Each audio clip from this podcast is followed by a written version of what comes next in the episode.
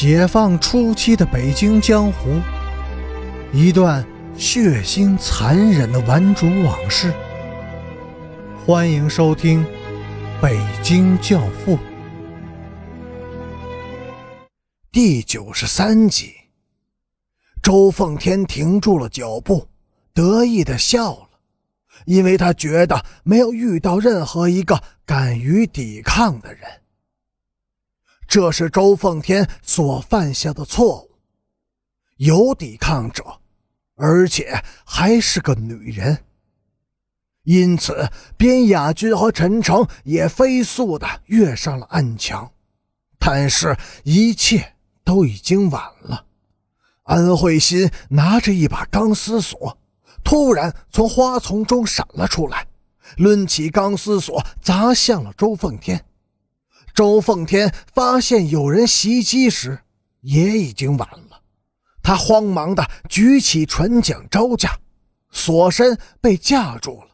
然而锁头顺势砸在他的头上，周奉天的身子晃了几下，重重的摔倒在地上，昏死了过去。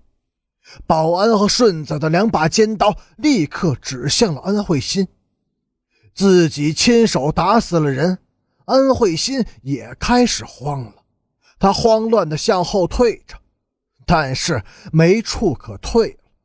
高大密集的灌木花丛挡住了他，他背靠着花丛，头上和脸庞伸过来几朵娇嫩而鲜艳的花团，鲜花映射着那张美艳绝伦的脸，使他显得更加生动妩媚。美女和鲜花，人生中最绝妙的画面。边雅君刚刚来得及看见这幅画面一眼，另一幅血淋淋的画面就出现在了他的眼前。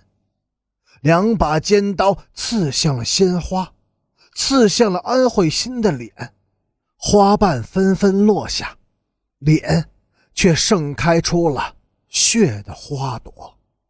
边雅君惨叫一声，昏倒在了安慧心的身边。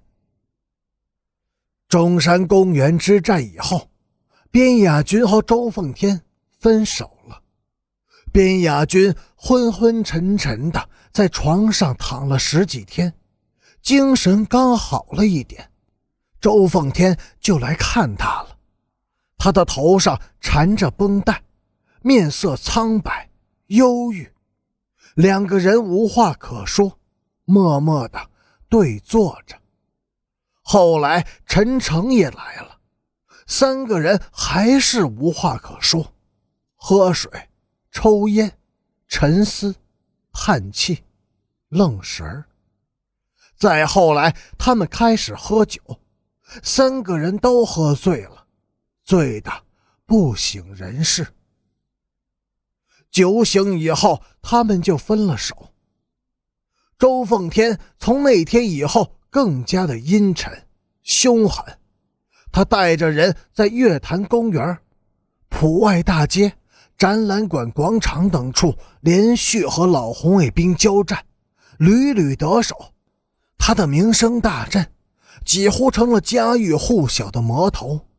但是他更加沉默寡言了。只是发着狠的打人，发着狠的喝酒。一天，周奉天带着保安顺子等十几个人闲逛到玉泉路，看见一群孩子围着一个女疯子起哄，孩子们往疯子的身上扔石子儿，疯子抡着皮带追打着孩子们。周奉天的心一沉，这个疯子居然是陈北江。他用脚踢翻了两个正弯腰捡石子的孩子，又捏住了一个叫喊最凶的孩子的脖子，孩子的脸都被吓白了，他才缓缓地松开了手。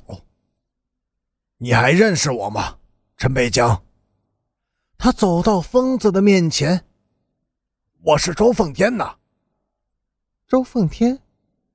疯子笑嘻嘻的瞥了他一眼，嘿嘿，他早死了，被我打死的。他哭的惨极了，真好玩。嘿嘿，对，周奉天是被你打死的。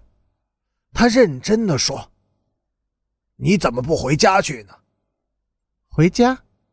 他们都是特务，你也是特务吧？我抽你！陈北江抡起皮带，吓唬着周凤天：“你抽吧，我是特务。”皮带落在他的脸上，轻飘飘的。围观的人们全都轰然大笑了起来。